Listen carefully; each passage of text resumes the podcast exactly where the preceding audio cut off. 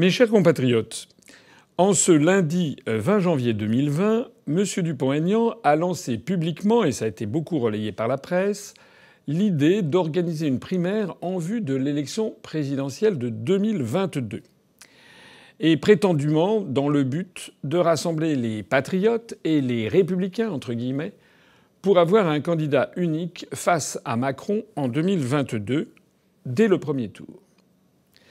À cet effet, il a présenté une liste de candidats comprenant, outre lui-même, Marine Le Pen, Marion Maréchal Le Pen, Julien Aubert, Guillaume Larrivé, Bruno Retailleau, Florian Philippot, le général Pierre de Villiers et, de façon plus étonnante, deux journalistes, Éric Zemmour, Natacha Polony, et enfin votre serviteur François Asselineau. J'ai été appelé par un certain nombre d'organes de presse, le Parisien, le Figaro, l'Opinion, pour avoir mon opinion sur ce sujet. Je tiens à informer nos adhérents, nos sympathisants, euh, toutes les personnes qui m'écoutent sur UPR TV de ma réaction sur cette initiative. D'abord, j'en ai pris connaissance avec un certain étonnement, compte tenu de l'importance politique énorme euh, du sujet. Il me semble qu'il aurait été plus habile et plus prudent pour M. Dupont-Aignan de prendre contact avec les personnalités citées pour s'assurer euh, qu'elles sont bien d'accord sur cette idée de primaire, plutôt que de les mettre devant le fait accompli.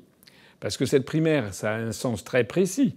C'est que si primaire il y a, dont il faudrait d'ailleurs définir qui voterait, selon quelle modalité, tout ça est d'une très grande complexité, M. Dupont-Aignan n'en parle pas, euh, mais euh, le principe même de cette primaire, c'est que celui qui qui n'arrive pas premier, prend euh, l'engagement de se désister pour celui qui arrive en premier. Il faudrait vérifier si tout le monde est bien d'accord sur cette question. J'y reviens tout à l'heure. Le deuxième point qui m'étonne, c'est qu'il me paraît quand même bien audacieux que M. Dupont-Aignan décide de lui-même qui serait républicain et patriote et qui ne le serait pas. Je ne vois en particulier pas de personnalité située à gauche ou à l'extrême gauche qui fassent partie de ce panel. Or, pour moi, même si je suis en désaccord avec bien des choses, il me semble quand même que M. Fabien Roussel, par exemple, le secrétaire national du Parti communiste français, M. Mélenchon, euh, M. Kuzmanovic, qui a quitté la France insoumise pour créer son propre, son propre mouvement, entre autres, on pourrait en citer bien des autres, euh, pourquoi serait-il moins républicain et patriote que les personnalités qu'il a citées? Euh, Certes, ce sont des personnalités de, gauche. Et c'est là aussi où je m'étonne, c'est que je note avec beaucoup de surprise que toutes les personnalités sont des personnalités qui sont situées à droite, voire très à droite, à l'exception, me semble-t-il, de deux, Natacha Polony et moi-même. Je vois que l'on mélange d'ailleurs dans ce panel des personnes qui appellent au Frexit euh, et d'autres qui le refusent catégoriquement, qui refusent catégoriquement de sortir de l'Union européenne et de l'euro, notamment Madame Le Pen, notamment M. Dupont-Aignan lui-même, mais aussi les membres des Républicains qui l'évoquent. Alors ceci m'amène quand même à faire quelques rappels. Je rappelle que l'UPR n'est pas, que cela plaise ou ne plaise pas, que l'UPR n'est pas un mouvement classé à droite et encore moins à l'extrême droite. L'UPR est classé par le ministère de l'Intérieur depuis des années comme un mouvement classé divers, ce qui correspond d'ailleurs bien à la composition de ses adhérents et de ses électeurs comme à la, contenu de son programme. Je mets ici au défi quiconque de trouver dans le programme de l'UPR quelque élément que ce soit qui permettrait de le classer résolument à droite ou à l'extrême droite. Je mets, je mets tout le monde au défi.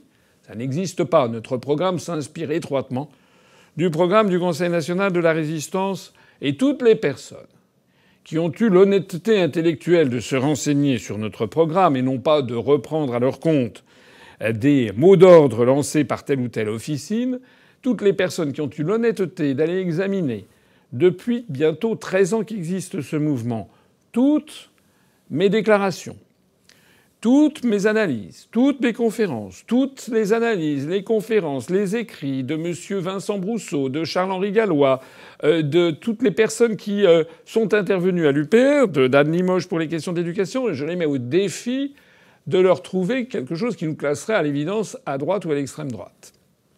Notre mouvement est un mouvement de large rassemblement et qui va au-delà du clivage droite-gauche.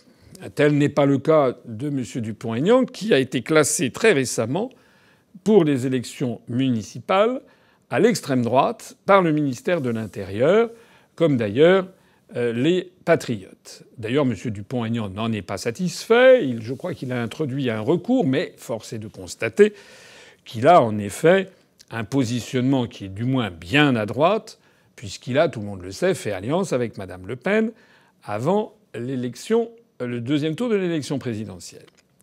Alors tout ceci m'amène à, résumer un petit peu la situation.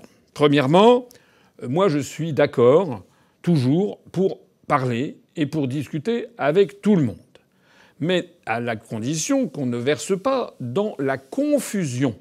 Je n'aime pas la confusion intellectuelle, je n'aime pas le mélange des genres. J'estime, et les 38 650 adhérents de l'UPR avec moi, et les 330 et quelques mille électeurs qui ont voté pour ma candidature à l'élection présidentielle, estiment que le sujet le plus fondamental qui se pose à la France, c'est la question de la souveraineté et de l'indépendance nationale, et que tout le reste en découle et que la question numéro un à trancher, c'est donc de savoir si l'on reste ou si l'on sort de l'Union européenne, de l'euro et de l'OTAN. Et je voudrais dire à ce propos à M. Dupont-Aignan que sortir de l'Union européenne et y rester, eh bien, ce sont des choses différentes. Ce sont des choses totalement même opposées.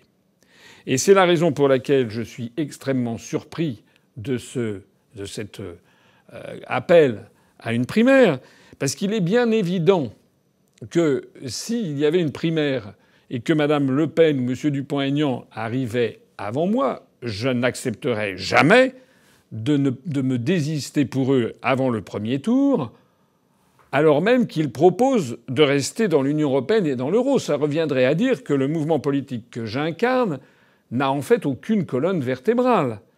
Donc, si il doit y avoir un jour une primaire, et je suis favorable, bien entendu, à battre Macron, ça, ça ne fait pas un pli. Mais s'il y a une, doit y avoir une primaire, ça doit être une primaire entre des gens qui, qui partagent le même objectif absolument fondamental, qui est de récupérer notre souveraineté et notre indépendance nationale en sortant de l'Union européenne et de l'euro. Donc moi je suis ouvert à des primaires, mais sur cet objectif précis clair et net. En fait, je propose à M. Dupont-Aignan un débat devant les Français. Ça fait d'ailleurs des années que je le propose. Je le propose aussi à Mme Le Pen.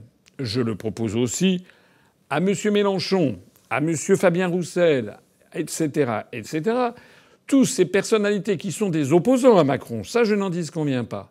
Mais je leur propose un débat fondamental devant les Français pour ou contre le Frexit.